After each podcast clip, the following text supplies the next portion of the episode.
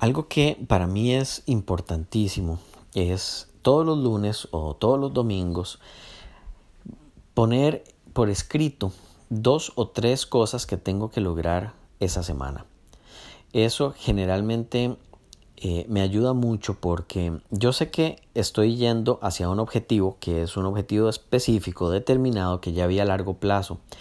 Pero si no lo rompo en, en, segmentos o en objetivos que son cada vez más pequeños hasta llegar a la semana y después hasta llegar al día, entonces me pierdo.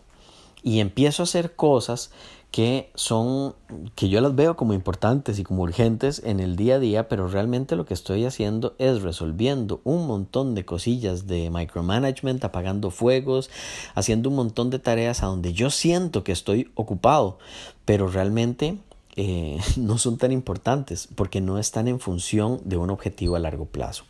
Entonces, a nivel de planeación, lo que, lo que yo hago es eh, ver cuál es el objetivo que tengo para ese año o para ese mes o para ese semestre, dependiendo de cómo lo haya, em, de cómo lo haya puesto. Y sacar esos, esas tres tareas que son importantes para esa semana. Las pongo por escrito, las pongo en un lugar que sea visible, porque entonces todos los días yo llego a trabajar y estoy haciendo las cosas en función de eso. Y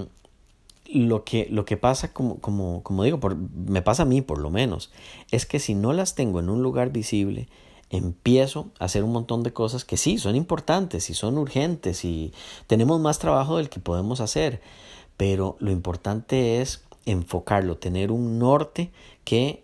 en mi caso, me ayuda mucho a hacer las formas de una manera más automatizadas, sabiendo que están hechas en función de lograr algo que es más a largo plazo.